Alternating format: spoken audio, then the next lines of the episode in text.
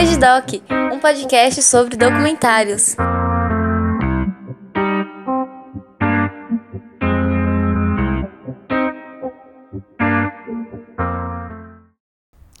Olá, Júlia. Olá, ouvintes do Veja o Doc. Aqui quem está falando é Priscila Armani, do podcast Sexo Explícito. Hoje eu queria dar uma dica de um documentário para vocês assistirem, que é um documentário que está no YouTube, completo, gratuito, disponível. Ele tem em torno de uma hora de duração e se chama O Silêncio dos Homens. Ele é um documentário que foi produzido pelo site Papo de Homem que já foi um site que teve comportamentos machistas e misóginos, e aí eles decidiram rever essa postura deles e fizeram esse filme que fala muito sobre masculinidade tóxica e sobre como essa masculinidade ela é muito tóxica, não só para mulheres, mas também para homens.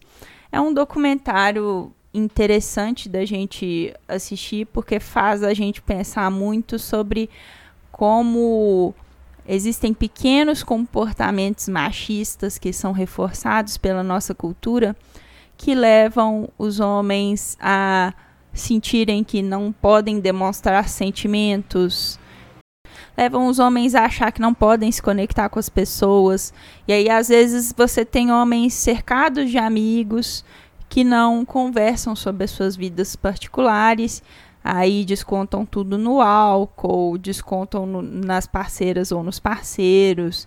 Enfim, é um documentário bacana de assistir porque ele leva a gente a pensar sobre todas essas questões e sobre como fazer para criarmos crianças, meninos no século XXI que não repitam mais esse padrão tóxico de masculinidade.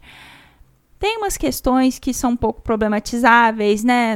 A gente não tem há uma presença tão grande, tão representativa de negros na narrativa, mas eu acho que ele é um, um, começo. Digamos que ele é a pontinha do novelo de lã, a gente é convidado a puxar, e aí o filme faz a gente começar a puxar, e aí você começa a puxar e não para mais de puxar, até o novelo se desvendar para você todinho.